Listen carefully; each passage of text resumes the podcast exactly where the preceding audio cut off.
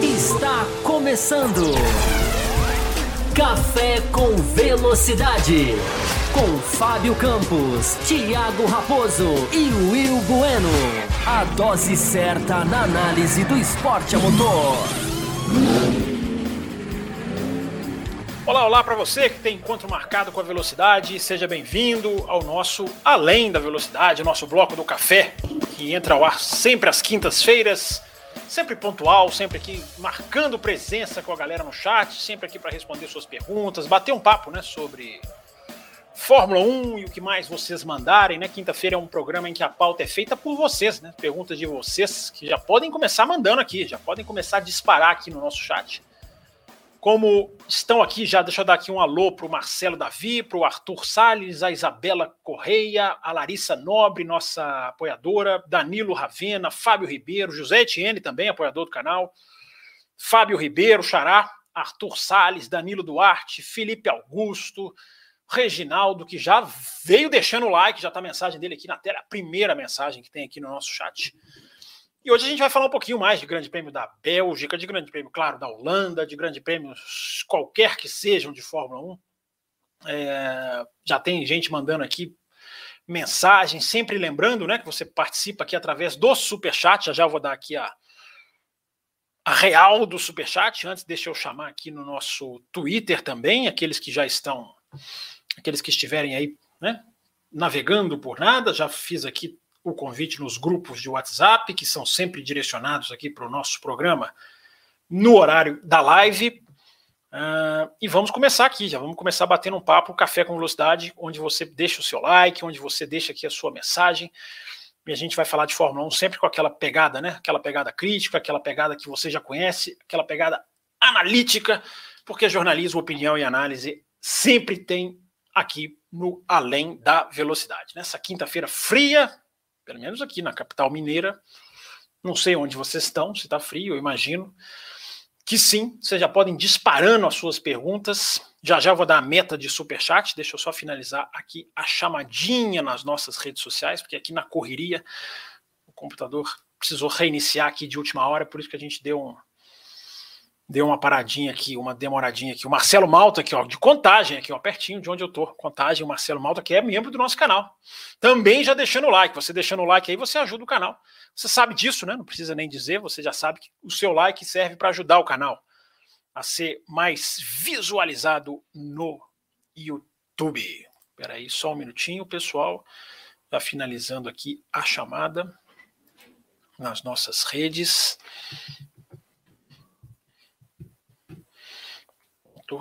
E a gente já começa aqui certinho com tudo, tudo em dia, tudo prontinho.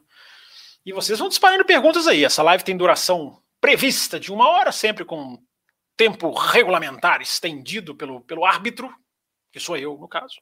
Ótimo árbitro, né? Diga-se de passagem. Melhor do que outros que por aqui frequentam, por aqui passam. Uh, e aí, se a gente atingir a nossa meta de superchats, a gente estende a live por mais uns 30 minutos, no mínimo, para que a gente possa, enfim, bater um papo aqui maior sobre Fórmula 1. Já vamos começar, tá, gente? Só um minutinho, porque está me apitando uma coisa aqui. Eu vou puxar as mensagens. Você também pode mandar mensagens no além da. No, desculpa, cafécomvelocidade.com.br, que é o, a página aqui do nosso site. Estou né? falando aqui o endereço, até para dar tempo de mais gente chegar, mais gente ir se juntando ao nosso programa. Uh, e lá na nossa página tem mensagem, já estou vendo aqui que tem mensagem, tem mensagem na hashtag Além da Velocidade também. Mas deixa aqui esse computador já deixar aqui na manha para mim, porque tá lento aqui o bicho. Mesmo reiniciando, o rapaz continua lento. Mas vai dar certo. No final vai dar tudo certo e vai funcionar. Enquanto vai abrindo aqui, eu vou começar puxando as perguntas aqui que vocês têm na hashtag, no Twitter. Quem mandou hoje foi o Marcelo Cesarino, como sempre, e o Plínio Rodrigues. São figurinhas aí carimbadíssimas no Twitter. Né? Já já vou dar dica para você das camisas lá do Botequim GP, vou dar as redes sociais do programa, mas só para dar uma dividida aqui nos nossos, nos nossos anúncios. É, vamos uma coisa de cada vez. Tem mensagem aqui da Comatora na nossa página, tem mensagem do Adriano Eduardo. Deixa eu ver se tem mais aqui. Não, não tem mais. Mas como eu prometi começar pelas hashtags, já que nas hashtags você também participa do programa, você está navegando, ó, oh, tem além da velocidade hoje, quero mandar uma pergunta. Você pode entrar lá na nossa página, no cafécomvelocidade.com.br, ou aqui no, ou colocar o Além da Velocidade no Twitter. Escrevam Além da Velocidade, viu, Cesarino? Fica errando aqui, escrevendo, pulando, comendo letra. Não dá, hein, Cesarino? Se dificulta para o rapaz aqui. Mas vamos lá, vamos lá, vamos organizar aqui. A primeira que o Cesarino mandou foi: com o que vem sendo a temporada depois da terceira corrida, mas principalmente pelas últimas provas, podemos dizer que temos uma nova era Schumacher na Fórmula 1 nos próximos anos? Bom, Cesarino, eu, essa foi até a capa do nosso programa, né? Não sei se você já conferiu a edição de segunda-feira. Era Schumacher, né? Cada era tem a sua peculiaridade, cada era tem a sua, tem a sua marca, tem a sua razão, tem o seu motivo, tem a sua característica técnica. Né? Eu acho que a gente até brincou, né? Mark Schumacher na capa da nossa última edição, a edição que teve uma ótima audiência, então já passou de 6 mil, 6 mil views, o que é muito bom. É, deixa a gente muito satisfeito. A gente até falou, né? Mark Schumacher numa, é mais ali, é claro que mais numa, numa referência, mais numa, numa, numa alusão ao tipo de vitória que ele teve em Spa, né? Como as que o Schumacher tinha, quem não viu o Schumacher correr. As vitórias do Schumacher, muitas delas, claro que não são todas, mas muitas delas eram vitórias assim, absolutamente tranquilas, absolutamente sem competição, sem, sem enfrentar. Então não sei se vai ser o Cesarino uma era Schumacher. Agora, a pergunta que eu já coloquei aqui no café, já coloquei no Louco, já coloquei no Twitter, a pergunta é se nós não estamos começando uma era Red Bull. A segunda era Red Bull. Que a gente, se a gente for analisar que o regulamento não vai mudar no ano que vem, né? quer dizer, tem umas mudanças aerodinâmicas que podem fazer uma diferença, mas não vai ser nem, nem um décimo da, do radicalismo que foi do ano passado para esse. Se a gente for pensar que a Red Bull sabe vencer, se a gente for pensar que o Verstappen hoje é uma pedra sólida, imbatível quase, dá impressão, claro que não é, né? A gente pode até discutir hoje se ele vai. Como, que ele, como podem ser, a, a, como pode ficar o recorde de vitórias, né? Podemos falar sobre isso também. Mas somando todos esses fatores, é uma equipe que sabe vencer, um regulamento que não muda, é um piloto muito consistente, é uma equipe que conseguiu fazer um carro num tempo teoricamente muito apertado, porque brigou pelo título do ano passado. A gente somando todos esses fatores, Cesarino, a gente tem a gente tem uma, uma perspectiva. Será que a gente vai ter uma era Red Bull? Mas sem, sem cravar nada, sem, sem bater o martelo. Ano que vem é outro ano, outra Mercedes. Vamos ver o que acontece com a Ferrari. Enfim, tem vários, vários fatores aí para a gente bater o pé. É, se é uma nova era ou não. Mas fica a pergunta. Né? A, a vitória do Verstappen deixa várias perguntas no ar e essa é uma delas. Falaremos sobre isso também nessa edição. O mesmo Cesarino, ele manda mais de uma. Vocês podem mandar quantas perguntas vocês quiserem, tá, gente? No chat, eu tô, eu tô passando aqui as enviadas antes, primeiro, para que dê tempo de vocês abastecerem aqui é, o chat. Tem uma pergunta muito legal do Marcelo Davi aqui. Interessante aqui, já já vou colocar sobre o Colton Herta. Vou passar na ordem cronológica, tá, gente? Mas vai, vai, vão disparando aí, tá? A live, uma hora de duração, estamos aqui com sete minutos de live. Se a gente atingir hoje 12 superchats, tá? A gente estende o programa. Hoje eu estou sendo generoso, baixei um pouquinho, tá? É, e aí a gente estende ali se a gente chegar com uma hora com 12 superchats. Vocês podem enviar. Superchat, independente de estender ou não o programa, tem prioridade, entra na frente, passa aqui, é, como aqueles carros que tomaram a volta, tem autorização para passar na frente do safety car. Mas deixa eu terminar aqui as perguntas da hashtag. Uh, o Marcelo Cesarino, já li a primeira dele. Está um pouquinho lento aqui ainda para mim, mas aqui achei a outra que ele mandou. É, ele mandou duas, aliás. É, quem prefere, quem você prefere na Alpine? Schumacher, Gasly ou Ricardo? Quem você acha que vai para a vaga? Se Gasly ou Mick forem para essa vaga, fica ruim para o Ricardo? Ficar na Haas, na Williams, não seria melhor tomar outro rumo? Vamos lá, várias perguntas do Cesarino aqui. Boa noite, Luiz Fernando. Boa noite, Jonatas Rodrigues, João Pedro Melo, Hugo, Hugo Montinho, pessoal que está aparecendo aqui no chat. Tô achando pouca pergunta, hein, gente? Vamos, vamos, vamos sentando pergunta aí pra gente pra gente bater no nosso papo aqui. Mas do, a do Cesarino, a primeira que ele me pergunta, quem que eu prefiro na Alpine? Schumacher, Gasly ou Ricardo? Eu prefiro o Ricardo. Eu acho que o Ricardo ainda pode dar alguma coisa. Não sentencio o final da carreira do Ricardo, por mais assustadora que seja a sua passagem pela McLaren. Acho que é um piloto que com outra, outra casa, outro ambiente, outro lugar, um lugar onde ele já já esteve, né? Já foi até bem quando lá pilotou. Não foi como o Ricardo da Red Bull, mas foi bem quando quando lá esteve. Os mecânicos gostam dele, há essa informação de que o Ricardo ele teve ali né, uma relação, uma saída mais é, uma saída mais ingrata com o Cyril Bittebu, que nem está mais lá, o Martin Bukowski também não está mais lá.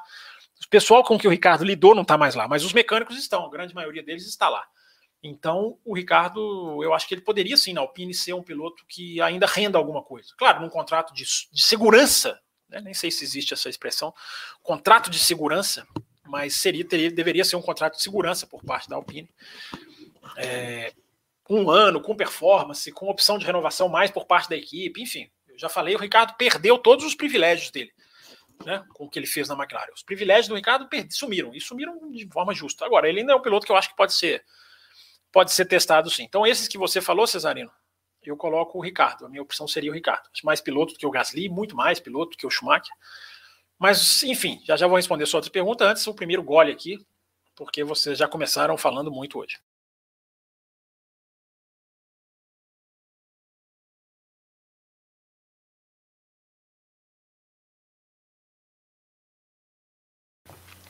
Vamos lá, vamos continuar. Vocês sabem como ele fez várias perguntas. É, ele pergunta quem você acha que vai para a vaga. Aí a resposta já é diferente, né? Quem eu acho que vai para a vaga é o Gasly. Os rumores já estão bem avançados. Houve até um áudio do Gasly, uma, uma, um vídeo, né, do Gasly indo pro pro desfile dos pilotos em Spa. Ele estava conversando com o Russell e mais alguém que eu não me lembro. E aí pegaram a frase dele dizendo, né?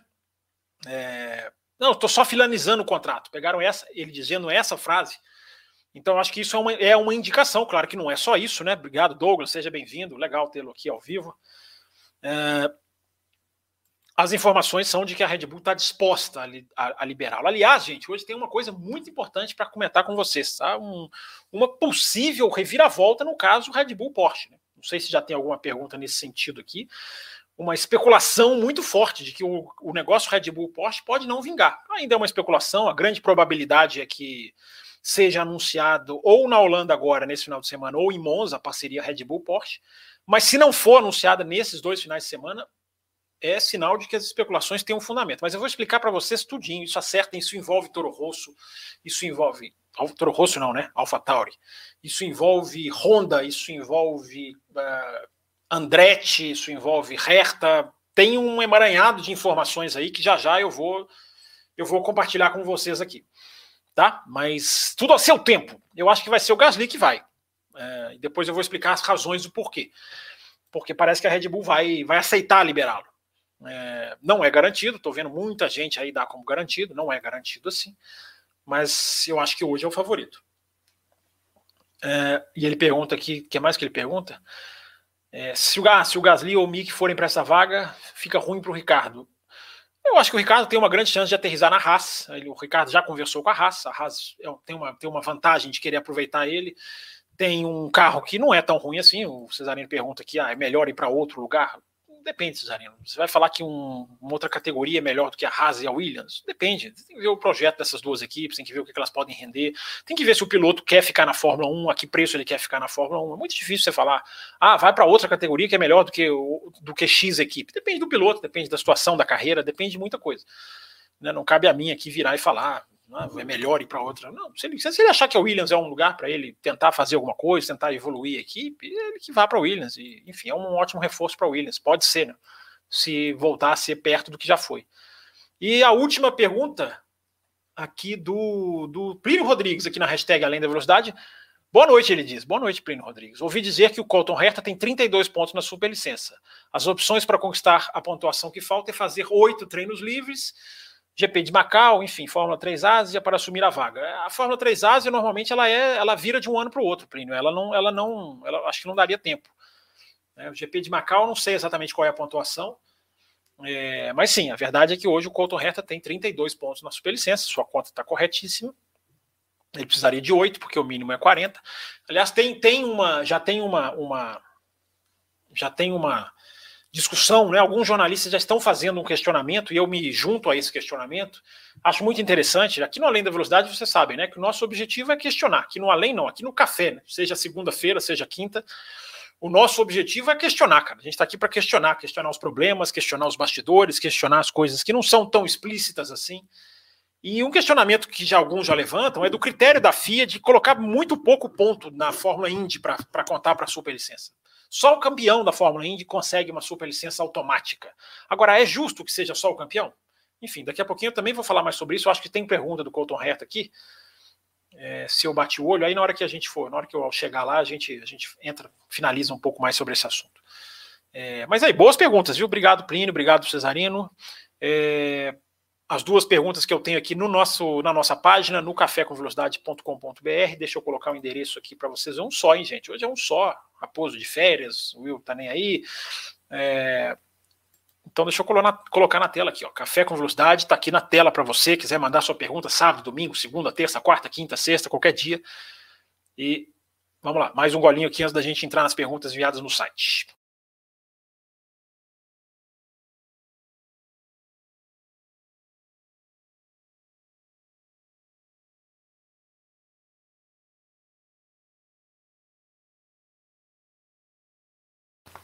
Sempre lembrando que as nossas redes sociais estão passando aqui embaixo na tela para você. O Twitter, arroba Café Velocidade, Instagram, arroba Café underline com underline velocidade, facebook.com.br Café Velocidade. Estão passando aqui, já já eu explico para você um pouquinho mais sobre o nosso programa de apoiadores.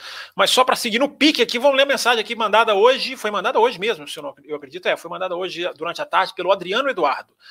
Ele manda aqui, manda uma mensagem grande, hein? É, mandou a hashtag além da velocidade, mesmo no site. Muito obrigado, perfeito, Adriano. É isso aí. O rapaz que presta, presta atenção nas nossas, nas nossas dicas. No café dessa semana, Fábio, você comentou sobre não, ter senti não ver sentido nas críticas de pararem o Leclerc para ganhar o ponto da volta mais rápida. Mas sabemos que todas as paradas nos boxes há riscos. Claro, o fato de ter riscos não significa que não, não se devem corrê-los. Mas de que, de, de que adiantaria diminuir a diferença de 96 para 94 pontos? Ao meu ver, mesmo sem o desastre ocorrido, se tivessem tirado o ponto da volta mais rápida, é, mesmo, se tivessem tirado o ponto da volta mais rápida do Verstappen, é, de que adiantaria? Olha, Adriano, a equipe tem que tentar todos os pontos. Eu repito, já falei aqui várias vezes, eu não sou a favor desse ponto para melhor volta, não sou a favor nem de existir melhor volta em corrida de Fórmula 1, acho, acho uma coisa, uma curiosidade que não, não agrega, uma coisa muito, muito não, não necessariamente que reflita a realidade, que reflita alguma coisa técnica que você pode, pode avaliar, que você pode estudar depois. É, uma coisa muito de momento, é isso aí, o cara para, ou o cara fura o pneu, o cara um faz com tanque vazio, um não tem DRS em nenhum momento a corrida, se for um líder, o outro tem toda hora. Então, volta mais rápido, eu acho que eu acho que não, não deveria existir. Agora, eu acho que se ela tá lá, as equipes, as equipes vão usar. Não adianta a gente criticar só porque é a Ferrari. É, se fosse a Alpine parando, fazendo ponto na melhor volta, as pessoas iam criticar. Se fosse a, Williams parando, as pessoas iam elogiar. Olha lá, a Williams conseguiu mais um pontinho. Não, o problema da Ferrari foi que ela calculou o time errado. Ela calculou ali, ela, ela, ela não julgou o Alonso. Ela tinha que ter parado o Leclerc um pouquinho antes para dar tempo dele passar o Alonso. O Alonso, já, já que o Alonso estava incomodando e com o pneu novo, o cara viraria presa fácil, porque tem a asa aberta, que foi muito assintosa na corrida, muito assintosa na corrida, né? Mais uma vez esse mecanismo fazendo uma diferença enorme, mais uma vez sendo tratado como normal, mais uma vez pouca gente questionando até. Né? O DRS ele vai, ele vai, ele vai vencendo as pessoas pelo cansaço. Não aqui. É, a prova foi absolutamente repleta de DRS, que é uma chatice, né? Que é uma pena. A gente falou sobre isso também aqui já durante a semana um pouquinho, né? durante o, o café com velocidade é, mensagenzinha de like aqui na tela, tá? Para vocês não esquecerem. Vocês esquecem demais. Tem gente que chega, dá boa noite, manda pergunta, faz superchat e esquece de dar o like. Aí não dá, né? E o Adriano pergunta aqui, né? Num campeonato acirrado como de 2001 fazia sentido, mas do jeito que está esse ano, o ponto da volta mais rápido, Ferrari pode ser igual o Oscar do, Oscar do fatídico 7 a 1 Adriano, é, entendo a sua comparação, cara, mas não existe isso de não, não existe na Fórmula 1 esse negócio de um ponto não vai fazer diferença. Não existe. Aquilo ali é disputa do resultado máximo, cara. As equipes levam isso muitas vezes até as últimas consequências. Se o ponto existe, se a equipe vê chance de, de, de, de de buscar, ela vai buscar, cara. Ela tem que buscar. Isso é Fórmula 1. A Ferrari tá numa briga pela, pelo vice, cara. Ferrari tá, tá, tá, com a Mercedes aí nos calcanhares. Mercedes não foi bem esse, esse, nesse final de semana, mas tá, tá, tá se aproximando. Então você tá pensando só na Red Bull. Não é bem assim, cara. É, não existe isso de ah, não tem que parar no box que o ponto não faz diferença. Isso é Fórmula 1, cara. Se o ponto tá lá, elas vão tentar pegar. Eu questiono o ponto estar lá. Acho que não deveria. Mas se ele tá lá, cara, acho que não, não dá muito para dizer que as equipes não possam tentar buscá-lo. Ele fala que admira o seu trabalho e admira toda a equipe do Café, sem dúvida a melhor análise de Fórmula 1 do Brasil. Obrigado, Antônio. Obrigado pelo, Antônio não, Adriano Eduardo, desculpa. É, obrigado pela sua mensagem e obrigado aí pela sua, pelo seu questionamento. Muito legal. A Kumatora, que gosta de dar uma passadinha antes, né? Eu já conheço, já conheço a Kumatora. Ela passa aqui rapidinho antes de começar o programa e deixa a mensagem.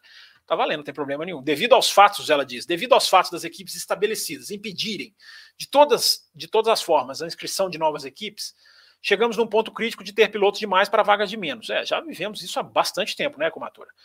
Ela continua aqui. Afinal, temos uma vasta quantidade de pilotos talentosos e de alto nível.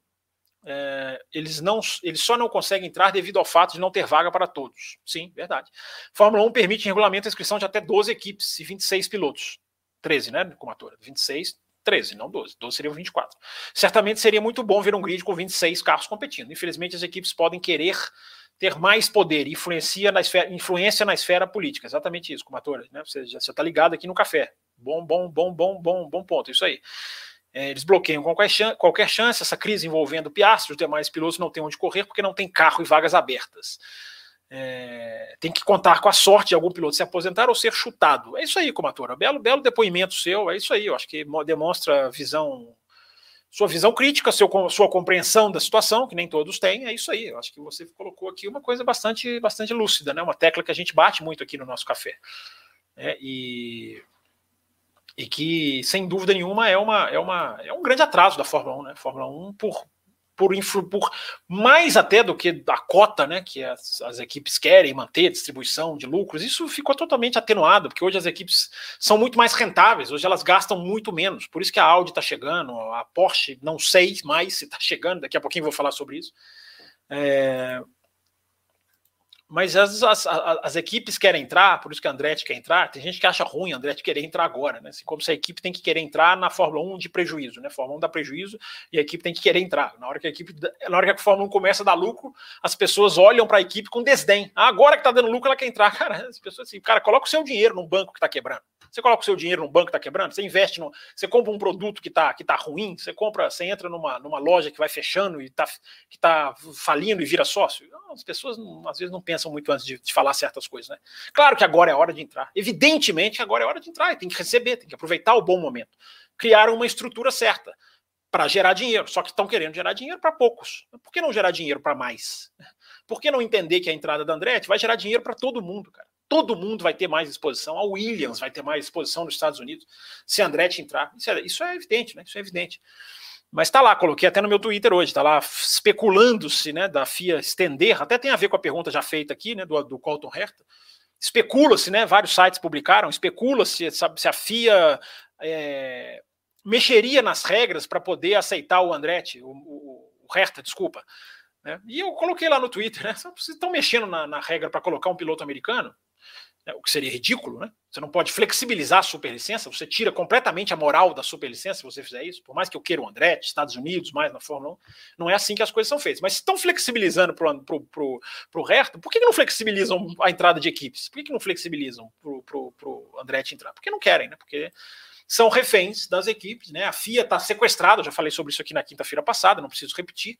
Ou posso repetir, se alguém quiser aqui mandar pergunta a FIA hoje é uma entidade sequestrada. A FIA hoje ela é pior do que da época do Gentoli, porque hoje ela age, né, ferra as sprints, segurou as sprints, vetou as sprints, a FIA, por causa das equipes, evidentemente. Então, enfim, gente, tem muita, muita coisa ruim acontecendo aí, pegando carona aqui nessa mensagem da, da Comatura. Vamos pro chat, pessoal? Olha, tem superchat aqui, hein? Já vou, já vou passar na frente, superchat passa na frente, não tem conversa. Deixa eu já puxar aqui, tem dois superchats aqui, o meu sisteminha me indicando, e o primeiro que eu vou puxar na tela é dele. Carlos Eduardo Ferreira, grande Carlos Eduardo, nosso patrocinador, não falha nunca, não falha nenhuma quinta-feira. Manda superchat na segunda também, de vez em quando, tá aqui na tela. Obrigado, Carlos. Vamos lá, primeira pergunta, sua prioridade aqui. Fala da expectativa da expectativa do Gasly na Alpine e agora quais equipes ainda buscam pilotos? Ah, vamos lá, Carlos. Eu acho assim, ah, eu acho que o Gasly, eu já falei muito sobre o Gasly aqui no café. É, eu não acho que o Gasly seja um, um piloto ruim. Mas eu acho que o Gasly é um piloto limitado, um piloto com limitações, é um piloto que mostrou isso nas categorias de base. Nós cobrimos aqui no café, a gente cobria a Fórmula 2, já, ou ainda era GP2, enfim, é a mesma categoria com um nome diferente. É... Nós cobrimos aqui, eu, Thiago Raposo, cobrimos comentários, trazíamos comentários regularmente sobre categorias de base. aqui no nosso programa e a gente cobriu o ano do Gasly, o ano que o Gasly foi campeão da Fórmula 2, mas não foi um ano em que ele foi um campeão destacado, foi um ano em que ele apresentou muitas falhas. Ah, o carro dele era era quase como a Red Bull foi em Spa, né? E era ele, o Giovinazzi, o Giovinazzi no primeiro ano quase venceu. A gente detalhou muito bem isso aqui no café. É, então, desde, desde essa época, o Gasly já não, já não era um piloto que me impressionava. Ele foi para para então Toro Rosso. Fez sim algumas boas corridas, muito irregular, é uma característica dele também. Ele é um cara irregular, ele é um cara que aparece raramente. É... E aí foi para Red Bull, todo mundo viu como foi, né? Foi, foi, foi muito ruim. Voltou para AlphaTauri, ganhou uma corrida, uma corrida absolutamente é, aleatória, né? Teve méritos, estava ali no lugar certo, na hora certa, teve cabeça, segurou o Sainz, teve seus méritos, mas não é uma corrida, não foi uma vitória pura, não foi uma vitória plena. Foi uma vitória, vitória, vitória, mas a gente tem que analisar as circunstâncias para analisar um piloto. É, fez um ano muito bom ano passado, 2021, essa vitória foi 2020, 2021 fez um ano muito bom, 2021 um ano foi muito bom do Gasly, muito rápido, muito constante, é, foi muito rápido em qualifying, nem tão constante assim, mas mais constante do que já, do que já era, do que sempre foi. E, e, e aí foi um ano muito bom. E esse ano está muito mal de novo. Esse ano o carro caiu, claro que o carro caiu, mas o Tsunoda muitas vezes está incomodando, enfim, está tá fazendo ali algumas. algumas é, classificando algumas vezes na frente dele, enfim. Pausa aqui para o nosso, pro nosso gole. Sempre aviso para quem está ouvindo, né, gente, no podcast, porque fica, fica, fica educado, né? Avisar para eles que eles vão ter alguns segundos de silêncio. Que eles adoram, tenho certeza.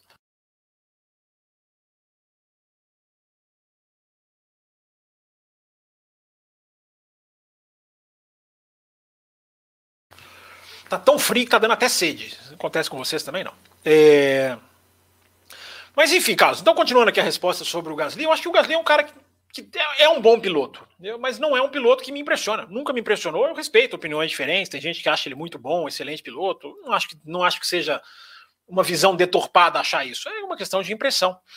É, agora, tendo dito tudo isso, é, eu não contrataria, mas se ele for para a Alpine, eu acho, eu acho legal. Entende o que eu falo? Eu acho que ele tem uma. Eu acho que vai ser legal vê-lo fora das asas da, da, Red Bull. O Sainz foi um piloto que. Ele já era bom na Toro Rosso, né? Regular. Né? Não era nenhum super piloto também. Mas é um cara que evoluiu bastante, né? Quando foi para a Renault, depois foi para a McLaren. Então, eu acho que isso pode acontecer com o Gasly também. Acho que vai ser interessante de ver. Acho que vai ser interessante de ver. Não há, repito, gente, não acho que seja certo, tá? Não estou dizendo aqui que vai ser. As informações caminham nesse sentido. Tudo caminha nesse sentido. Mas antes de cravar, eu acho que convém um pouquinho de, de prudência. Mas tudo leva, leva a crer que pode ser. Se for, eu acho que vai ser legal. Acho que vai ser bom para ele. Acho que ele vai ter um teste de verdade. Se ele for bem na Alpine, ele vai se consolidar como um piloto né, na Fórmula 1. Acho que ele não vai para nenhuma equipe grande mais na, na vida, por causa de, de, tudo isso que eu falei, enfim, e da, da, principalmente da passagem na Red Bull. Mas eu acho que pode ser legal. Agora, se ele vai para a Alpine e o Ocon, que eu acho que vai ser um adversário duríssimo para ele, é, e o Ocon o supera de maneira assintosa, aí, aí realmente acabou. Aí é dali para Indy, enfim. Mas vamos ver, vamos ver. Já já vou falar um pouquinho por que, que o Gasly pode sair. Por que, que eu acho que o Gasly pode sair dessas coisas que estão acontecendo nos bastidores aí, envolvendo Porsche, envolvendo Honda, pode ser que não aconteça, será que não vai acontecer? O outro superchat, pasmem, pasmem, é dele, é Carlos Eduardo Ferreira, mais um superchat dele aqui. Fábio, parece que o teste de gastos, de gastos, enfim, não teve lá toda essa relevância. Ou é impressão minha? Carlos, essa pergunta é muito interessante, essa pergunta é muito delicada, né? Porque assim, é muito difícil a gente cravar em, em setembro, né? Já estamos no dia primeiro, então já vamos falar setembro, mas é muito difícil a gente cravar ainda em setembro é, a relevância competitiva do teto de gastos. A relevância financeira do teto de gastos, por mais que pareça até uma redundância falar isso, a, a, a, a efetividade, digamos, é, operacional da Fórmula 1 com o teto de gastos, essa está comprovadamente ok, funcionando. Essa funciona funciona demais. Essa já serviu para atrair interesse de equipe, já serviu para a Haas, por exemplo, dispensar o Nikita Mazepin. Por que, que a Haas dispensou o Nikita Mazepin? Claro, teve um negócio lá da Rússia. E por que, que ela não contratou outro piloto pagante? Por que, que ela foi no Magnussen que não leva um euro para ela? Porque ela, hoje o teto de orçamento começa a ter um. Entendeu? As equipes não precisam vender a alma. Tá saindo o Latifi da Williams, tudo leva a crer, tomara que aconteça, pelo bem do esporte, nada contra o Latifi, acho que é um cara que pode tentar a vida em outra categoria, ser, ser, bastante, ser bastante feliz em qualquer outro lugar que vá, mas é bom para o esporte que um filho de dono saia, e vai sair o Latifi, deve vir o De Vries, por exemplo, ah, vem com questão da Mercedes, mas é um cara que tem mérito, é um cara campeão da Fórmula 2 da Fórmula E. Então, por que, que essa chave está virando? Por causa do limite de orçamento. Agora, competitivamente, a gente, na questão de distribuição de forças, a gente não vai ver isso no meio de um ano, Carlos. A gente vai ter que esperar uma, duas, três temporadas até a gente começar a testar a efetividade dessa, dessa mudança. Agora, o grande X da questão disso aí, cara, e é uma coisa que eu não vou deixar passar sem ficar batendo na tecla, eu já falo sobre isso há muito tempo, é a transparência disso aí, cara. Entendeu? A transparência do teto de gastos. A gente está vendo a Ferrari né, colocar dúvidas, colocar suspeitas. Eu acho claro que tem um jogo político aí de tentar né, colocar uma pressão na Red Bull que atualiza muito mais do que ela. Né, jogar um holofote em cima da Red Bull. É claro que as, essas falas do Binotto têm essa, tem esse fundo por trás. Mas não deixa de ter razão quando ele fala que, cara, não, está não tá esclarecido ainda. Então, se não está esclarecido para as equipes, cara, não vai estar esclarecido para a gente nunca. As equipes tinham que saber de cor e salteado. Como que isso vai ser policiado? Como que isso vai ser medido? Isso está sendo feito de forma correta? Está tá dando para acompanhar? Sabe? Já existe algum indicativo de, de, de, de uma equipe estar tá próxima, está longe de estourar? E aí, se estourar, a gente vai saber? A FIA vai ser transparente? A FIA que não foi transparente no motor da Ferrari, na falcatrua do motor da Ferrari, preferiu não divulgar. A FIA vai ser transparente? a ponto de mostrar o que, que aconteceu, vai tirar um campeonato de uma. Vamos, vamos lá na frente, porque tem várias punições pequenas, né? Perda de pontos, é, você tem menos orçamento para usar no ano seguinte, se você estourar, até a máxima, que é a perda do seu, da sua colocação, a eliminação do campeonato. Cara, a FIA vai fazer isso. A FIA vai fazer isso com a Mercedes, a FIA vai fazer isso com a Red Bull, a FIA vai fazer isso com a Ferrari. Então, cara, assim, é muito complexo. A gente está lidando com uma regra invisível. Eu não gosto de regras invisíveis. Não nesse mundo.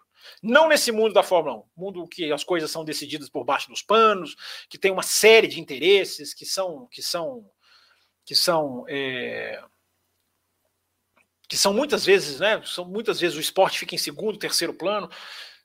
O Gorru tá aqui, ó, tá apontado para a Holanda assim, ó. O, o, mundo girou um pouquinho aqui, o globo terrestre agora tá lá, tá o reflexo tá na Holanda lá, se você ver direitinho. Muito, muito obrigado pelo puxão de orelhas, Hugo. Gorru. É, enfim, então é isso, cara. Eu acho que essa regra do limite de orçamento, se ela for bem implementada, ela é sensacional. Agora, estamos na mão da FIA. Né? Você confia? Que trocadilho sensacional, hein? Merece quantos superchats esse trocadilho?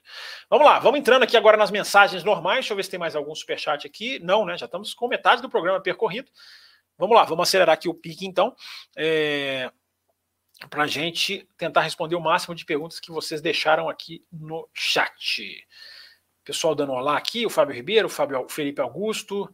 O Felipe Augusto coloca aqui, ó, li essa notícia no site do NDPM, jornalista britânico Saward revelou que Felipe Drogovic negocia com Aston Martin. É, o, o, o, tem, tem vários jornalistas, não, não, não, só um, falando sobre isso, e, e, e a informação que eu já esbarrei algumas vezes também é essa, de que o Drogovic estaria muito perto até da, da Aston Martin como piloto reserva, evidentemente, né? Como piloto, como você colocou aqui, né, Felipe? Como piloto reserva. É, tem, tem sim, tem muita informação caminhando para esse sentido, sim, Felipe. E, e é uma pena, né? É uma absolutamente pena. Claro que a imprensa brasileira vai tentar maquiar isso. Claro que jornalistas brasileiros vão tentar tratar isso como uma grande vitória, como o Brasil de volta na Fórmula 1. Mais um brasileiro na Fórmula 1. O Brasil de volta na Fórmula 1, não, né? Porque aí você tem que considerar o Pietro Fittipaldi, então, também. Se você for fazer esse tipo de, de, de, de comparação. Então, vai um monte de gente vai passar, vai, ter, vai tapear, vai, vai tentar, vai tentar é, é, é embelezar, vai tentar colocar um mundo colorido. Né? Ah, que legal, Felipe Drogovic, Aston Martin, vai desenvolver, vai aprender com Alonso. Ah, quando anota, quantas vezes vocês acham que vocês vão ler isso? Anotem, me cobrem, tá? Me cobrem. Vai, vai aprender com Alonso, vai ser muito bom para ele, vai ser vai nada, cara. Tá fora, tá fora. Tá fora. O cara vai ser campeão da Fórmula 2, tudo indica. E vai estar tá fora, tá ali, piloto reserva, não tem garantia nenhuma de, de entrar. Entendeu? Só se alguém se machucar, enfim, Stroll despediu o próprio filho, né, que é a chance mais, menor do que, do que se alguém se machucar. É... O cara vai, o cara vai ali. Aí no ano que no ano seguinte, onde poderia ter uma janela para ele, você já tem uma outra geração da Fórmula 2, você vai ter outro campeão. Você já vai ter outra outra a fila anda, né, cara? A fila anda. Aliás, a fila anda muitas coisas na vida. É, e a fila anda para isso também. Então, ser piloto de se fosse uma época em que a Fórmula 1 testa toda hora, em que tem várias sextas-feiras para jovens pilotos, como a Fórmula 1 tinha o terceiro carro no meio dos anos 2000, né? as equipes piores tinham o terceiro carro na sexta-feira, hoje não vão fazer isso por causa de custos, mas era um lugar para um terceiro piloto pilotar, né? era um lugar para o terceiro piloto aparecer, ele tinha aparições ali, né? concorria com outros que também eram novatos, seis, eram as seis piores equipes. Então você tinha uma estruturinha ali que, que, que, funcionava. Fora no começo também dos anos 2000, que era teste toda hora, né? Quando era teste toda hora, você podia fazer, né? Você podia ser piloto. Hoje em dia é o que, cara? Você fica lá no simulador, muito legal, muito bacana, simula, ó, aparece lá, dá entrevista, anda uma sexta-feira ou outra no máximo. É... O próprio Felipe Augusto coloca aqui, ó, é, ser piloto reserva numa equipe com Stroll de contrato vitalício com Alonso seria um péssimo negócio para o Drogovic após ser campeão, supostamente, bem colocado, da Fórmula 2. O quanto piloto, o quanto piloto reserva prejudicaria? É exatamente isso que eu estava falando aqui antes de ler sua pergunta, Felipe. É, exatamente, seria um péssimo negócio. O Alonso quer ficar muitos anos. O Stroll não vai sair nunca. O cara vai fazer o quê, cara? O cara vai fazer o quê, cara? Vai para a Indy. Aí sim. O Cesarino perguntou aqui se é melhor ser piloto da Williams ou ir para outra. Não, se você é piloto reserva, é melhor você ir para qualquer categoria, cara. Vai para Stock Car, cara. Vai pilotar Stock Car, cara. Você quer ser piloto reserva de Fórmula 1 para quê? Para falar que é piloto de Fórmula 1? Para ficar ali como, como, como status, para pôr no currículo? Então, o, cara, o cara põe no currículo dele, aí no ano seguinte ele, ele vai tentar uma Indy. Vai para a Fórmula E, cara, vai tentar a Fórmula E. Tá lá o Sérgio Sete Câmara, um brasileiro que não teve chance na Fórmula 1, andando bem na Fórmula E, cara, andando, andando bem, um cara respeitado, um cara que tem, tá, tá lá fazendo o seu trabalho, tentando garantir o seu espaço, um bom piloto. É, o quanto, o quanto o piloto reserva o prejudicaria, ele pararia, Felipe Augusto. O cara não faz nada, cara. O cara não treina, o cara não, não, não, não desenvolve o racecraft, né? Que é o roda com roda. O cara não faz nada. Piloto reserva não serve para nada, gente. Serve para imprensa bater palma, para sites quererem ganhar cliques, né? Para entrevistar. Ele vai dar entrevista para vários aqui no Brasil. Legal, entrevistar ele. Ó, já pensou? Assim, café, entrevistar, bacana essa entrevista. Pergunta, como é que aí? E, e, e, o objetivo de tudo, cara, que é correr. Né? O objetivo, o piloto tem que correr, cara piloto tem que correr. Por isso que o Piastri está dando uma banana para Alpine. Cara, tem que correr, cara. Eu sou piloto, sou campeão, cara. Você vai me deixar no banco aqui? Vai pro diabo te carregue. Entendeu? O piloto tem que correr, cara. O piloto tem que correr. Piloto, piloto reserva e estátua é a mesma coisa. Então o, o Drogovic vai virar estátua, infelizmente. Boa noite, galera. Diz aqui o Danilo Duarte, grande Danilo, gente finíssima. Fábio, tem notícias sobre as negociações Red Bull, Porsche Honda? Vi que conversas entre os touros e os alemães esfriaram e os japoneses fizeram uma proposta para 2026. Pois é, o Danilo, vamos lá, vamos aproveitar e falar sobre isso. Né? Tem um emaranhado assim, de coisas acontecendo, e eu vou aproveitar a sua pergunta aqui é, para gente, a gente, a gente entrar nesse assunto. Peraí, deixa eu só, deixa eu só ver aqui o que está piscando para mim aqui. É... Tem um superchat aqui do Fabiano Alves, mandou aqui. Obrigado, Fabiano. Obrigado pelo seu superchat. Está aqui contabilizado aqui. Valeu pela contribuição, pela ajuda com o programa. É, Deixa eu voltar aqui agora na pergunta. Eu fui colocar o superchat, perdi a pergunta do Danilo, mas já vou achá-la aqui porque eu marquei ela. Ah, tá aqui, ó, só para deixar na tela certinho. Então, o que está acontecendo? O, que, que, se, o que, que se diz? Né? Parece que está tudo acertado. Está tudo acertado, ao que tudo indica. Né? Já há um encaminhamento da negociação Porsche e, e, e, e Red Bull. É... Mas especula-se que a Red Bull, quem está fazendo as negociações, quem está quem tá capitaneando, quem está tocando esse barco é o dono, é o, todo-poderoso da Red Bull, que é o Dietrich Mateschitz.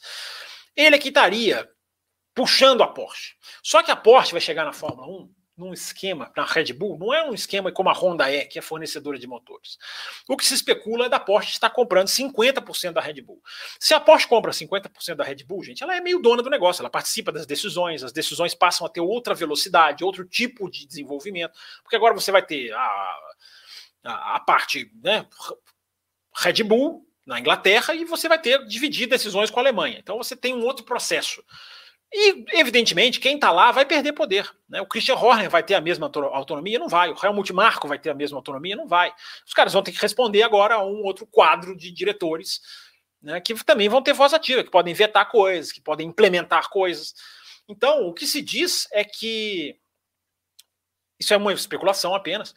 É que o, o próprio Christian Horner e o, e o Helmut Marko não estariam querendo ir para a Porsche, não estariam querendo receber a Porsche eles estariam preferindo a Honda. E aí bate com isso aqui que você falou, Danilo. A Honda teria feito uma, uma, uma, uma, uma, uma aumentada de valor.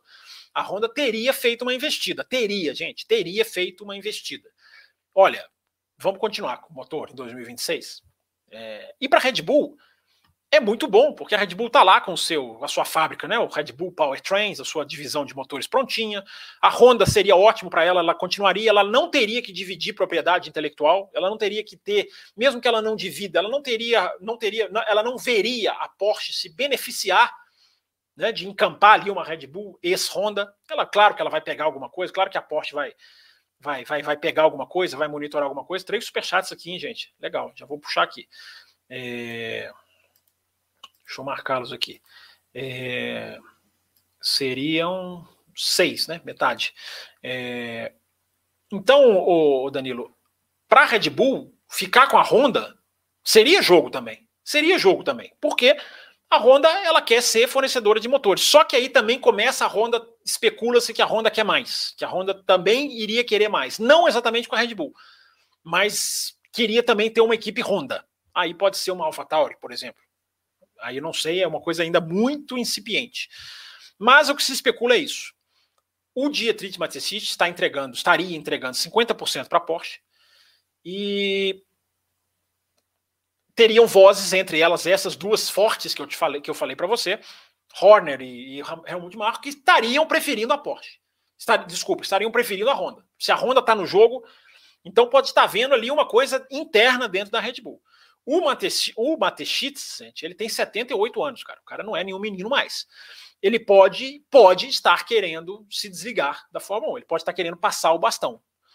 Né? Dizem até que quando ele saiu, os tailandeses, que são donos de metade da Red Bull hoje, da empresa de energético, não estou falando agora de equipe de Fórmula 1, da empresa das latinhas, os tailandeses assumiriam né, 100% da equipe. Se acontecer alguma coisa com ele, enfim, se ele não tiver mais, ou se ele se aposentar, seja lá o que for. Então, tudo isso está gerando uma, uma grande especulação. Se o Dietrich Mateschitz estaria já começando a dar passos para trás da Fórmula 1. E aí entra até uma especulação de que a AlphaTauri pode ser envolvida numa possível venda para a Andretti. Olha aí nós falando da, nós falando da Andretti. Andretti no desespero para tentar entrar, muito doida para querer entrar. A Andretti poderia encampar a AlphaTauri se houver um recuo da Red Bull na Fórmula 1. Por que, que isso faz sentido? Porque o Couto Herta estaria vindo para isso. O Couto Herta estaria chegando antes, já como uma sinalização de que este é o caminho, que o caminho é AlphaTauri vir Andretti. Gente, isso é muita especulação. Especulação de fonte confiável, por isso que eu estou falando aqui. Mas ainda é muito fumacinha. É, eu diria que o mais provável é que a Porsche anuncie, mas ou na Holanda ou em Monza. São datas, são informações essas datas. Não é especulação minha, não. São informações. Se Porsche e Red Bull não formalizam a sua parceria, nem na Holanda e nem em Monza, aí essa história toda que eu estou contando aqui começa a ganhar um contorno mais real. Começa a ganhar um contorno de realidade. Existe um outro fator também, gente. A, a fabricante de motores que quiser participar das reuniões, ser voz ativa nas reuniões, todas sobre motor, ela tem que se inscrever até o dia 15 de outubro.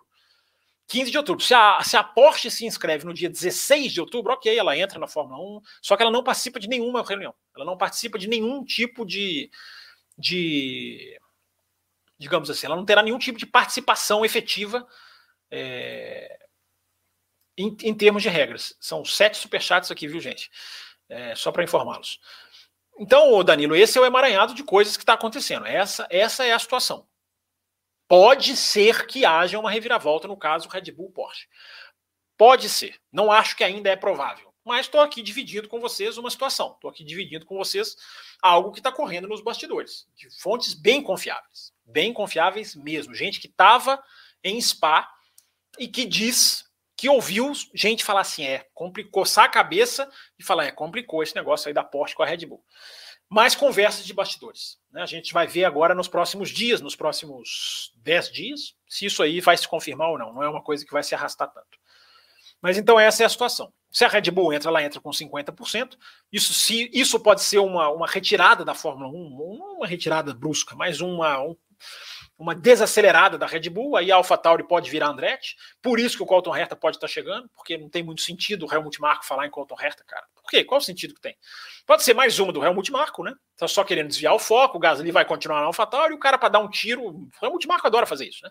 Adora dar uns tiros, ele é igual o Bernie Eccles, ele adora dar uns tiros assim, de, de, de sinalizador, e vai todo mundo correndo atrás da luz. Só que o, o foco mesmo do incêndio tá lá atrás. Então pode ser também, pode ser que ele está colocando, porque qual o sentido, cara? Você vai tirar o Couto. O Reto tem contrato com o Andretti na, na Indy. Será que o Andretti vai concordar em liberar? Andretti que tem plano de Fórmula 1? Então, se, se, se acontecer tudo isso mesmo, é, pode ser um sinal de que a AlphaTauri pode virar Andretti. Né? Eu espero que não. Eu espero que a AlphaTauri continue, que a Andretti chegue e acrescente mais uma vaga no grid, mais duas vagas no grid. Que é aquilo que eu tenho falado com vocês aqui. É... Vamos lá, vamos continuar aqui as mensagens. Então, obrigado, Danilo, pela sua pergunta, grande Danilo. É... Arthur Salles manda aqui um alô, abraços do Rio. O Fábio Ribeiro, Xará, é, Jamie Chadwick vai fazer teste na Andretti, a convite do próprio Michael Andretti. Vai, eu não tô, sabe, você estava sabendo dessa notícia, não? Vai, vai, a Jamie Chadwick vai fazer um teste na Andretti? Não, ah, não, eu vi que ela vai fazer um teste na Indy Lights, né? Eu acho que é a Andretti mesmo, eu acho que eu vi, vi essa informação, sim. Legal, cara, tomara, que, que ela busque o seu caminho, que e que se ela não conseguir na Fórmula 1, que ela. A Indy é um carro mais pesado, né, cara? É um carro mais físico, né? Muitos pilotos dizem. E se isso já é um problema na Fórmula 1, que dirá na Indy, né? É, o próprio Fábio Ribeiro fala aqui, ó, colocaria a Jamie Chadwick no lugar do Latifi. Ela precisa de pontos de superlicença, né, o Fábio? E ela precisa fazer mais, ela precisa fortalecer na base, ela precisa fazer uma Fórmula 3, ela precisa fazer uma Fórmula 2 e ali tentar chegar, né? É... Aliás, sobre essa história do Colton Herta, gente, eu até prometi falar, vou aproveitar aqui a pergunta do Danilo, né? É... essa história do Colton Herta é muito interessante, é aquele questionamento que eu falei que alguns jornalistas já fazem sobre os pontos da, da superlicença serem muito rigorosos para a Fórmula Indy. Né? Eu até fui atrás aqui, cara, peguei algumas informações. Ó, o Colton Herta ele tem um terceiro lugar na Indy e um quinto no campeonato. Cara, um cara que é terceiro lugar na Indy e um quinto, será que ele já não tem uma condição de ter uma superlicença, cara? Ele ganhou sete corridas, cara. Será que um cara que não ganha sete corridas também não tem uma condição já de pilotar na Fórmula 1? Pole nove vezes, cara. Nove vezes na pole. Será que não pode haver um tipo de, flexibilização de superlicença? Não estou falando Mike, pro Colton Herta, não. Mas para a relação da Fórmula 1 com a Indy é, de que o cara ganha um número de corridas na Indy, ele não possa. É, a FIA, a FIA meio que empurrou a Indy para fortalecer a Fórmula 2, para fortalecer a Fórmula 3.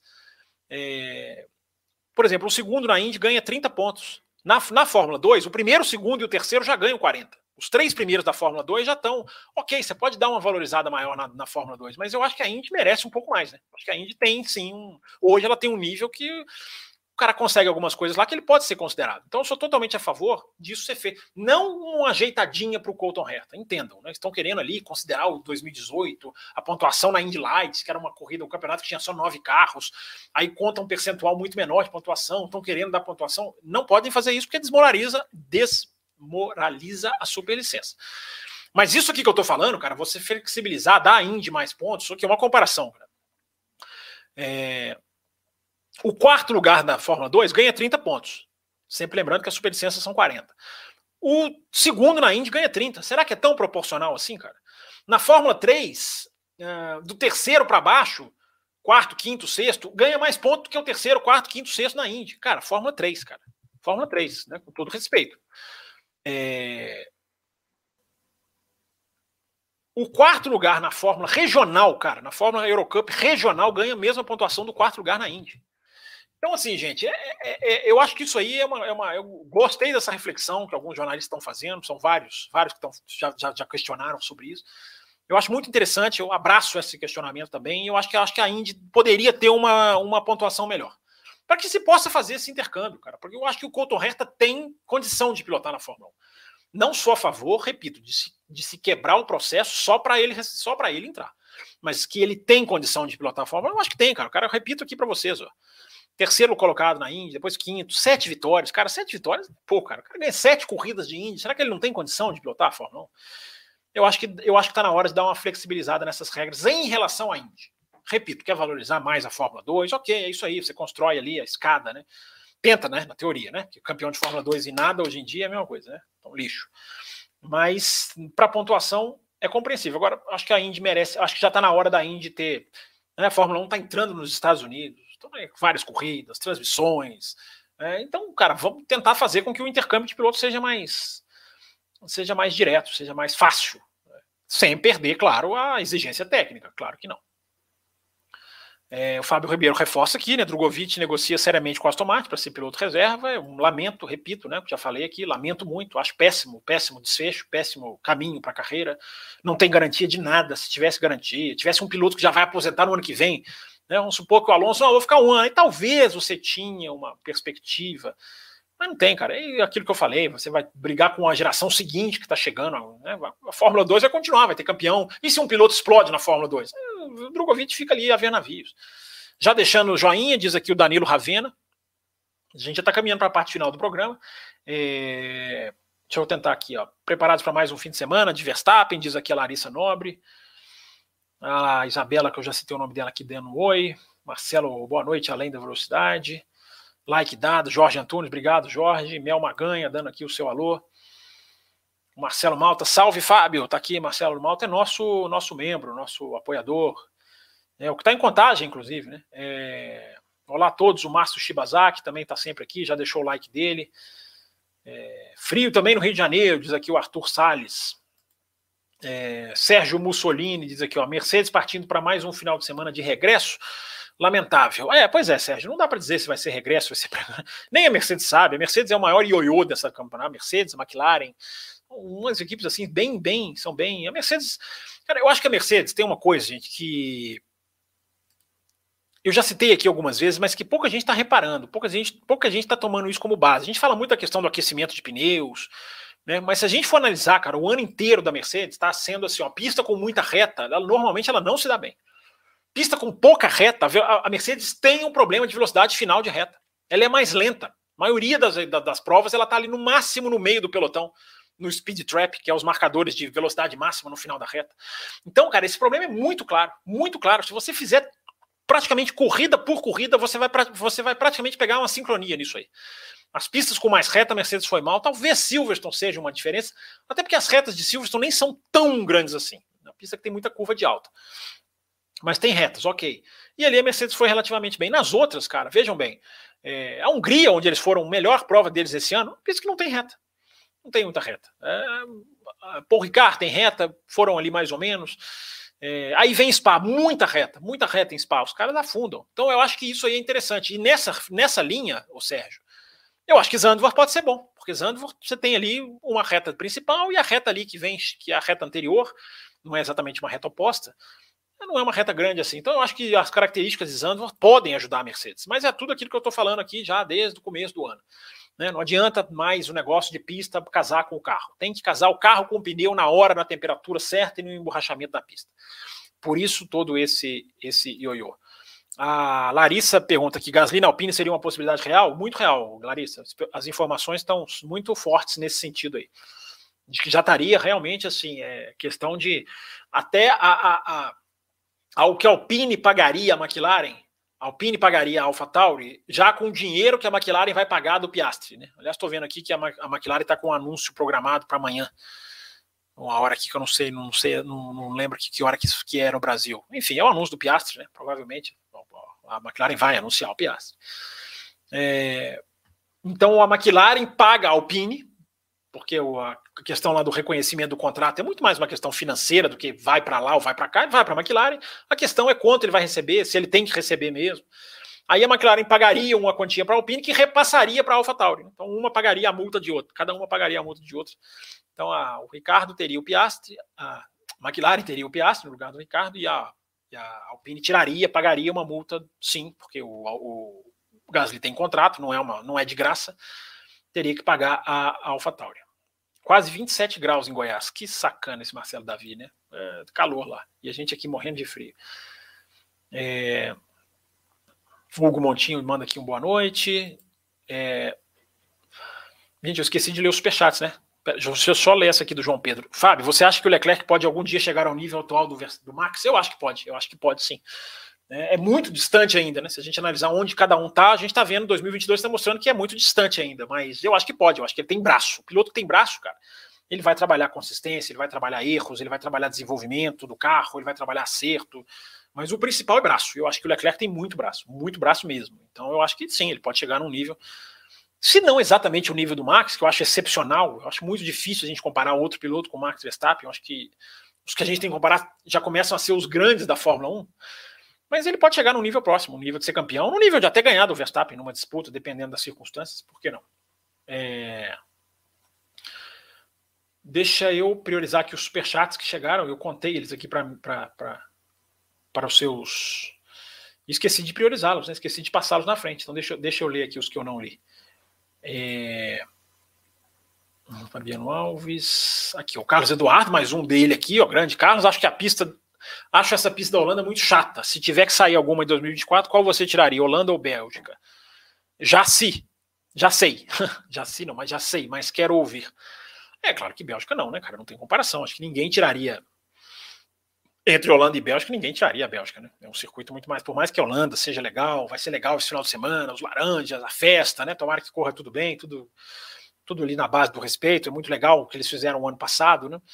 Mas não, não, Bélgica é Bélgica, né? Agora, o que uma coisa que eu acho muito importante falar, Carlos Eduardo, eu vou, a gente já está caminhando para o final aqui, eu vou aproveitar para responder a sua pergunta, puxando esse assunto, é, é que eu estou vendo muita repercussão dessa renovação da Bélgica, essa renovação de Spa-Francorchamps, como se fosse assim uma redenção da pista, ou como se fosse uma mudança na Fórmula 1 dos seus parâmetros, né? um perdão, não, não tem mais ameaça, não, Spa vai ficar. Não é bem assim, gente. Spa vai ficar esse ano. É, esse discurso de valorizamos a história, né? as frases do Domenicali, né? são essas frases automáticas de assessoria de imprensa, não é nem culpa dele, né? Essa que ele falou, né? Ah, eu confirmo que Spa vai ficar porque a Fórmula 1 valoriza a história. Gente, não tem nada disso. A Spa ficou, Spa só está ficando para o ano que vem porque a África do Sul caiu.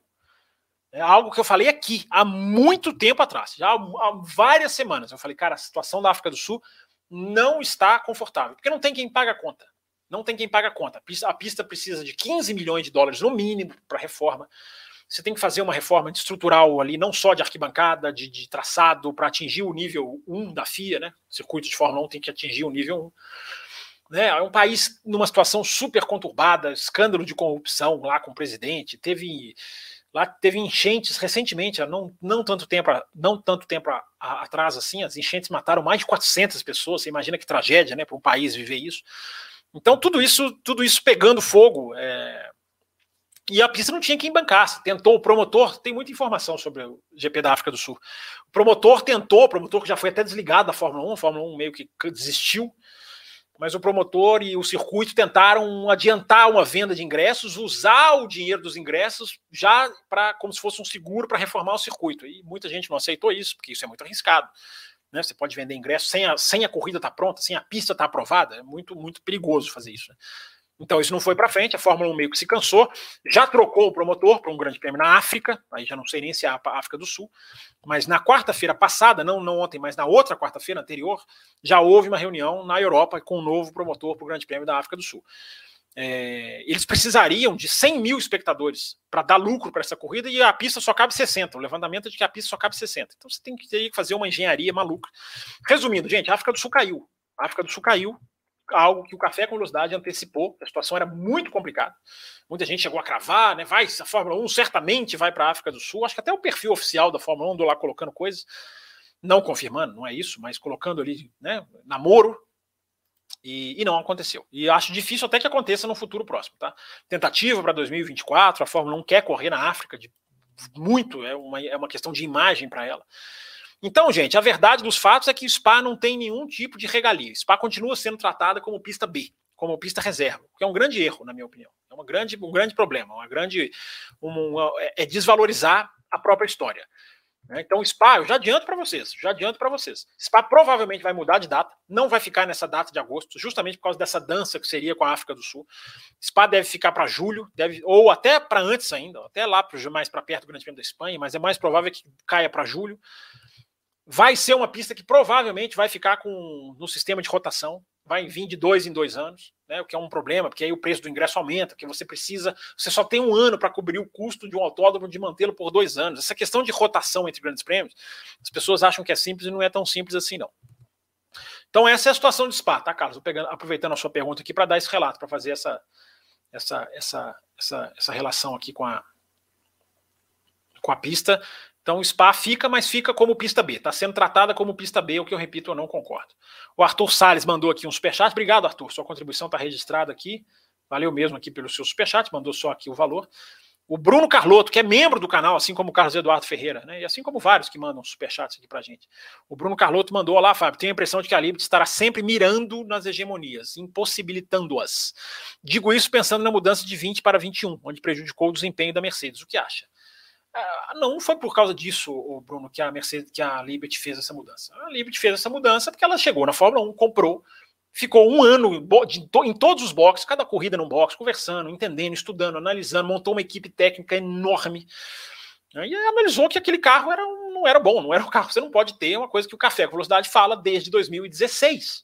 Desde 2016, quem escuta o café escuta a gente falar isso. Você não pode fazer um carro que piore ultrapassagens. Você não pode fazer um carro em que a ultrapassagem seja difícil. Não pode. Você tem que fazer um carro que facilite a ultrapassagem. Não facilite DRS, mas que coloque a ultrapassagem como uma coisa possível. É, e a Liberty identificou isso, cara. E a Liberty começou a desenhar um carro. A gente fez um programa aqui no ano passado, Bruno. Não sei se você já ouviu. É um programa especial 2022, onde a gente traçou todos os detalhes do carro, toda a intenção das mudanças no carro, por que, que as mudanças entraram, o que, que as mudanças podiam. Foram meses de pesquisa até a gente levar esse programa ao ar. É... Inclusive, vou ver se eu coloco esse link na descrição, tá? Desse programa aqui, assim que acabar, evidentemente. Então, não foi para acabar com a hegemonia, não, Bruno. É, a, a, a, a ferramenta que existe no regulamento anti-hegemonias é você proibir soluções de engenheiros que possam desequilibrar o campeonato. E isso, nisso aí você acertou. Nisso aí existe essa regra. Mas não nessa questão de, ah, vou mudar o carro para tirar a equipe tal do, do, do, da hegemonia. Não, se uma solução técnica é feita e essa solução vai contra o espírito da regra, está lá no regulamento que a FIA pode. A, a Liberty agora já é a FIA, né? Porque a, a Liberty transferiu todo esse escritório técnico para a FIA. Tudo isso que a Liberty capitaneou, ela, ela, ela, transfer, ela mudou, esse, mudou mesmo, tá, gente? Mudou fisicamente, assim, mudança, caminhão de mudança. O escritório que era da Liberty, na Inglaterra, se eu não me engano, foi para ou Genebra ou Paris, não sei. Enfim, mas foi foi foi para as mãos da FIA. Então hoje em dia está mais na mão das FIA fazer qualquer tipo de mudança técnica. Sempre foi mais prerrogativa da FIA, né? A Liberty fez porque a Liberty é detentora dos direitos comerciais, né? Isso não era cargo dela, mas ela viu que o jeito de salvar era esse. Se ela não fizesse nada, estaríamos até hoje com aquele carrinho, né? Aquele carrinho antigo, né? Que não era bom de ultrapassar, enfim. Que no ano passado até deu um bom campeonato, mas não corridas necessariamente. Superchat aqui do João Pedro Melo. Obrigado, João. Não, não é superchat, não. não é superchat, não. Ah, mas agora eu já cliquei, agora vai. É, você acha que o Leclerc pode. Ah, não, eu já li essa daqui. Essa daqui eu tinha marcado ela, que é onde eu parei. É... O José Etienne, o superchat do José Etienne, contribuindo com esse excelente trabalho, também para ter tempo estendido. É, tempo estendido não, não vai dar, o, o José Etienne. Infelizmente, a gente já chegou aqui na nossa marca. É... Então a gente já vai aqui encerrando aqui a nossa, a nossa a nossa live. Deixa eu só voltar aqui, tentar pegar aqui mais um pouquinho. Né?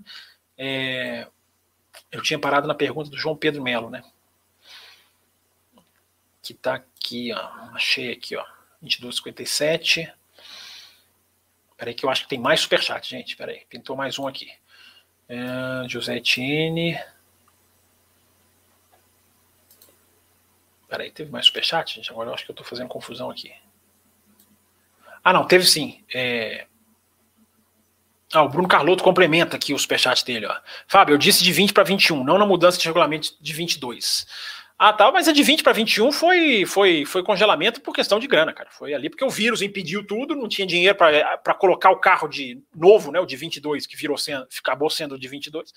Ali é menos ainda, Bruno. Ali foi mudando, ali foi um congelamento para ninguém gastar nada. Ali foi uma medida de emergência, o vírus estourando, acabando com tudo os caras sem saber o que ia ser do, do da vida, então a, é, a, mudança foi mais isso aí. A de 20 para 21, carros congelados. É, o Marcelo Davi pergunta aqui da flexibilização da superlicença para o Colton Herta, né? Já falei, sou absolutamente contra. O Colton Herta acho que deveria estar na Fórmula 1, acho que a Indy deveria ter mais pontos, mas que mudar só por causa do Colton Herta, você vai desmoralizar o sistema. Desmoralizar o sistema. Não, não, vai ter um efeito nocivo muito pior. O Luiz Fernando, obrigado, Luiz Fernando, está aqui com a gente também, está sempre aqui comentando os vídeos da gente aqui no canal também. É, na parte de comentários, ele coloca aqui: a entrevista ao Motorsport, o Rico Penteado disse que seria possível sim uma avaria em um dos sensores que medem a velocidade da roda por conta da viseira. Não, eu não, não acho que nunca disse que seja impossível, Luciano. Só assim, é muito raro e muito conveniente, né? Mas enfim, é, tá aí, tá registrada aí a opinião que você mandou aí, é possível, não é, não é impossível, de fato. É, Jorge Antônio Campos, se você fosse o chefe da raça, iria preferir o Ricardo sem patrocínio ou Drogovic com pouco patrocínio, mas algum dinheiro? O Jorge Antunes, eu, cara, eu coloco sempre lá no Twitter a hashtag performance importa. É uma hashtag que eu criei e só eu uso, né? É, para mim é performance, cara. Para mim o negócio é performance. Se, se eu enxergar que a performance do Drogovic é, será melhor do que a do Ricardo, do Drogovic. Se eu enxergar que o Ricardo tem mais condições, eu acho que o Ricardo é entre o Ricardo e o Drogovic, hoje eu fico com o Ricardo. É, hoje, apesar da queda do Ricardo, o Drogovic ainda tem que se provar. O Drogovic está no terceiro ano de Fórmula 2 também, né, gente? Não, não nos esqueçamos. É, eu ia para o patrocínio. Esse negócio de, ah, mais um com pouco patrocínio ajuda. Cara, eu, isso aí. É, as equipes não precisam mais dessa esmola. Não precisam, cara, não precisam mesmo. É, algumas ainda trabalham com isso, sobre esse parâmetro, mas enfim, é questão de, questão de escolha de cada uma. É, o Pedro Melgos pediu para alguém mandar o superchat. Não precisou, não, Pedro. Aqui, eu estou lendo a sua mensagem. Alguém manda um superchat sobre o Verstappen ter terminado a prova com 30 quilos de combustível. Saiu no site da própria Fórmula 1. Não vi isso, não, Pedro. É... Não vi isso, não. É... O Vender Luciano até perguntou aqui, ó, o Mágico Leclerc. Cara, não tenho essa informação, não. Acho que não, nem faz muito sentido, não, cara. Não vi, não vi. Se, depois eu vou atrás aqui, posso, posso na segunda-feira comentar mais a respeito. É, fiquem ligados aqui na segunda-feira a volta de Thiago Raposo, espera-se, né? Espera-se, né? Porque o cara, quando quer, vem quando quer. Né? Então, espera-se que o, que o Raposo volte na volte na segunda-feira, toda segunda, tá aqui na tela para você não se esquecer. Ó. Você que está acompanhando o Café com Velocidade, o Além da Velocidade, quer ouvir o café toda segunda, tá aqui, ó, toda segunda o café. O lembrete aqui para você. É, eu parei aqui no do Marcelo. Não, onde que eu parei aqui, gente? Me perdi todo aqui, cara. É, o pessoal falando aqui dos 30 quilos de combustível, enfim, eu tenho que confirmar essa informação, não vi. É, não confirmar que não seja verídica, claro que não, mas é entender melhor, né? É, muito bom poder acompanhar ao vivo, já mandei um alô aqui para o Douglas. É, o Jorge Barbosa aqui pergunta: é verdade que a Red Bull já está usando atualização na parte elétrica desde o ano passado? É, as demais como Ferrari e Mercedes só só esta. Eu também não tenho, não sei como, não sei te precisar isso, cara, o, o Jorge. É, acho meio complicado, né? Não ter atualizado do ano passado para isso. E a, a gente acabou de fechar hoje, aliás, hoje, né? Primeiro de setembro, né? Hoje é o dia da homologação dos motores da parte elétrica. Duvido que a Red Bull não tenha feito alguma atualização nesse ano. Seria bobeira, né? Claro que você deixa para atualizar na última hora que você joga o máximo de conhecimento que você tem acumulado até aquele dia. Então, acho bem difícil as equipes não estejam atualizando isso aí. Não tenham atualizado, já que hoje, 1 de setembro, os motores passam a estar congelados completos até o final de 2025. Não esqueça de dar o like, diz aqui o Fernando, não, esque não esqueçam mesmo. O Drácula daqui, um boa noite. É... É, enfim, gente, estamos aqui com uma hora e seis. É, deixa eu ver se tem mais alguma aqui. Tem mais alguma outra aqui que eu alguma outra promessa que eu falei? Não, já falei aqui de SPA para você, já falei da situação do Colton Herta. É, já falei da velocidade reta da Mercedes, enfim, já batemos aqui em vários pontos interessantes. Né, deixa eu puxar mais aqui algumas antes de terminar. O Jonatas Rodrigues pergunta se eu tenho alguma informação sobre o teste do Colton Herta que ele fez na McLaren, se ele foi bem ou não. Ah, não tenho, cara. Muito difícil ter essa informação. A McLaren não divulga, cara. Não tinha ali uma cronometragem oficial. É, alguns dizem que foi, alguns dizem que foi mais ou menos, alguns são assessoria de imprensa, né? Vão falar automaticamente. Se a Red Bull, a gente tem que tentar juntar as, pe as peças do quebra-cabeça, né, Jonatas? Se a Red Bull está de fato séria em falar sobre ele, é, ou é aquela questão da Andretti que eu expliquei, né? A AlphaTauri podendo estar tá virando Andretti, que eu expliquei agora há pouco, ou o cara fez um bom teste, né? ou o cara impressionou bem. E aí, ele, se ele impressionou a McLaren, as outras equipes ficam sabendo. Não tenho dúvida que essa notícia corre. É, Tô todo torto aqui na cadeira, peraí. Chegou atrasado, né? O Gorru, mas já falou aqui da questão do meu mapinha. É, pessoal dando um alô aqui. Pedro Melgos perguntando de novo dos 30 litros. Você tem que lá, tu, tenho que entender. Eu, eu, não vi, realmente não vi essa questão dos 30 litros. Acho meio sem sentido uma equipe terminar com 30 litros. É o que foi um problema. É,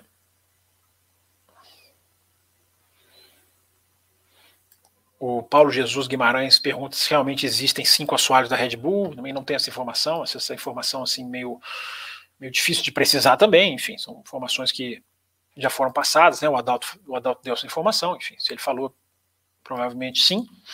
E se isso cabe no teto de gastos, aí só as equipes podem falar, cara. Porque quanto custa uma mudança no assoalho, o que, que elas estão colocando, quanto elas estão gastando, de fora é muito difícil saber. Por isso que a gente tem que confiar na FIA, né?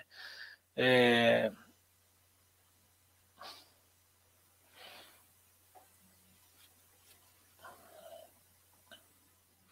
Você não acha que seria uma pergunta interessante aqui do Jorge? Você não acha que seria melhor a, a AlphaTauri virar Andretti, mesmo sem o número, aumento no número de cadeiras? Isso dividiria o poder das equipes. É, Jorge, cara, eu analiso Fórmula 1, cara, em, em, sempre com a perspectiva do, da qualidade do esporte. Então, ah, teria sim menos poder, distribuição de poder, mas isso não é o que, para mim, isso não é a mola mestra. Isso não tem que ser o que, o que alivia, o que atenua. Cara, o importante é o esporte, cara. O esporte tem que crescer. Para o esporte crescer, tem que ter mais cadeira. O esporte é muito pobre, muito empobrecido com 20 carros. As pessoas se acostumam, acham normal, igual o DRS. Ah, é assim há muitos anos, deixa, tá bom. Não tá bom, cara. Não tá bom, não funciona. A gente tá vendo. Drogovic é um exemplo. O Brasil vai tomar um tapa na cara da sociedade, né, com o Drogovic. Tão pouca gente defende o aumento do grid, tem gente que até defende a manutenção, impressionante. Agora vão ficar sem o Drogovic lá, vamos ver o que, que essas pessoas vão falar, que, qual vai ser a, a conjuntura analítica que elas vão fazer. É... Uma boa pergunta do Leonardo Bordinha aqui, se o, se o, se o Max confirmar o bicampeonato, colocaria ele acima ou abaixo do Alonso. Que, cara, que boa pergunta, viu, Leonardo? Que pergunta daquelas que tira assim o, o apresentador do, da zona de conforto. Né? É... Difícil, viu, cara? Difícil. Assim, impressionante, assim, a, a, diferença. Porque a gente não pode esquecer do que o Alonso era, né? O Alonso também era um piloto muito forte. Talvez o Verstappen seja um pouco mais agudo, assim, na sua curva ascendente. Mas é uma boa pergunta, cara. Uma boa pergunta. Vou fazer o seguinte: eu vou sair pela tangente, vou esperar o campeonato terminar e aí eu te respondo. Né? Vai, vai, que ele não é bicampeão. é, que, que, que, que escapada, né? É, boa noite, algum sinal da BMW voltar? Já se falou, Alexandre, obrigado pela sua mensagem. Já se falou, mas muito pouca, muito nada, nada sério, muito difícil, assim, a curto prazo. É, o Undercut F1, Ricardo, para onde vai? Acho que pode ir para a Haas. E Mônaco, Marcelo pergunta: Mônaco dizem que está tá, tá caminhando bem, está caminhando bem para renovar. Dizem que as, as, negociações avançaram e que a chance é de, é de ficar. É, são informações que já circulam aí nos paddocks. Deixem like, diz o José Etienne. É, é, vamos lá, continuando aqui. Enfim, gente, chega no final aqui, né? Última pergunta: que o carro vai diminuir do Carlos Ribeiro? É, a ideia é que o peso diminua, Carlos. Se o carro não, mas a ideia é fazer, fazer até 2026 mudanças para que o peso diminua. Pesquisa em materiais, a tirada do MGUH é também uma, uma, uma, perspectiva de diminuir o peso do carro. Então, se o tamanho do carro não vai diminuir, é, o peso certamente vai. Gente, obrigado a todo mundo aí que acompanhou. Vamos caminhando aqui para o final da live. Mais uma vez, um enorme prazer aqui bater esse papo com você. Segunda-feira tem Café com Velocidade. Tá aqui na tela, tá? Toda segunda. O melhor o mais tradicional né, debate de automobilismo do Brasil. Tiago Raposo, será que ele está de volta? É, o Will Bueno está aqui também com a gente. A gente vai analisar tudo do Grande Prêmio da Holanda, tá? Vamos analisar bem essa pista, o que, que vai ser, como vai ser a disputa, como vai ser o equilíbrio toda essa questão técnica nós vamos atrás, tá? E você fica ligado, você participa. Último recadinho aqui, né? Você que gosta do nosso trabalho, gostou do programa, cara, quer dar um, um apoio pra gente, é muito importante se você puder dar o seu apoio com o valor que você quiser, com o valor que você puder. Então fica aqui, ó, tá aqui na tela, fica aqui a mensagem, o apoia.se barra café velocidade. Acabei falando só no finalzinho, né? É, para não ficar acumulando tanto recado um atrás do outro. Então tá aqui o apoio, você pode escolher, ou se você tá aqui no, no, no está aqui no YouTube, quer se tornar membro, é, meu benefício é o mesmo e a ajuda é a mesma, contribuição é do mesmo, mesmo a mesma, a mesma gratidão a gente tem pela sua contribuição. Então fica aqui esse nosso, esse nosso, esse nosso registro, é, esse nosso convite. Você que gosta do nosso trabalho, gostou da nossa live, quer interagir mais com a gente, quer que a gente cresça, faça novas lives, faça novos quadros, você apoia o nosso programa, graças aos nossos números de apoiadores, tem duplicado esse ano, a gente duplicou o quadro também.